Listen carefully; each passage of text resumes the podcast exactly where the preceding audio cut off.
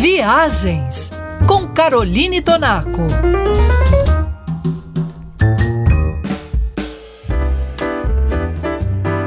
Viajante da Band News, hoje você e eu aterrissamos na costa oeste mexicana, mais precisamente numa região chamada Barra Califórnia, onde vamos começar a viajar por Los Cabos, um dos mais procurados destinos turísticos de 2023. E a nossa viagem começa em Cabo São Lucas, que de um simples e paradisíaco vilarejo à beira-mar se transformou num centro urbano animado, colorido e repleto de diferentes atrações.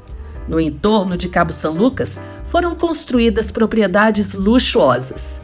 Grande parte delas são hotéis exclusivíssimos, mas escondidas entre rochedos e enseadas estão casas hollywoodianas, pertencentes a uma constelação de atores e diretores consagrados que adoram o destino.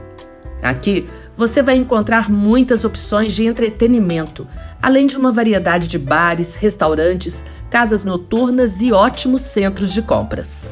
Entretanto, a maior de todas as atrações de Cabo São Lucas foi criada pela natureza e batizada pelo homem com o nome de El Arco. As ondas do Pacífico e o vento trabalharam juntos para esculpir um rochedo em um delgado arco que se ergue colossal no meio do oceano. Essa escultura natural de tão linda foi declarada pela Unesco Patrimônio da Humanidade. Obrigatório é fazer um passeio de veleiro ou catamarã por esse trecho do chamado Mar de Cortês. O tour ainda passa por outros cartões postais, como a Praia do Amor e a Praia do Divórcio, ambas pequenas e tranquilas, com areia branca e fina. A nossa viagem por Los Cabos continua no próximo programa.